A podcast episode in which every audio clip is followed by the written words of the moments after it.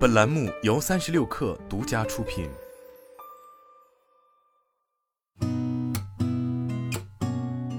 八点一刻，听互联网圈的新鲜事儿。今天是二零二三年七月十二号，星期三，早上好，我是金盛。三十六氪获悉，快手本地生活宣布推出寻找石家庄锦鲤活动，联合三十余个石家庄门店推出免单大奖，并拿出千万曝光流量激励本地达人发布视频。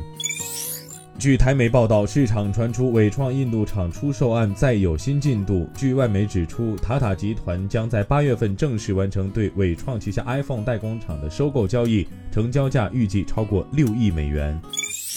有匿名员工爆料称，互联网医美第一股新氧内部正在启动裁员，裁员人数为公司人员的三分之一。对此，新氧官方回复道：“大规模裁员及清空工位传闻多为不实信息。”企业正常组织变革和调整是基于业务发展需要，目前公司运营一切平稳。飞猪成为数字人民币的又一可用支付场景，目前消费者在飞猪上预订酒店就可使用，未来也将支持度假机票等场景。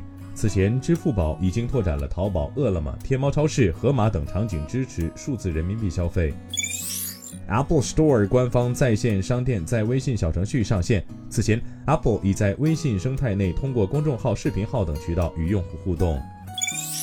法国政府宣布启动未来网络研究计划，以支持 5G 应用等未来网络相关研发，并表示已委托有关机构推出法国 6G 平台，以便为 6G 网络到来做好充分准备。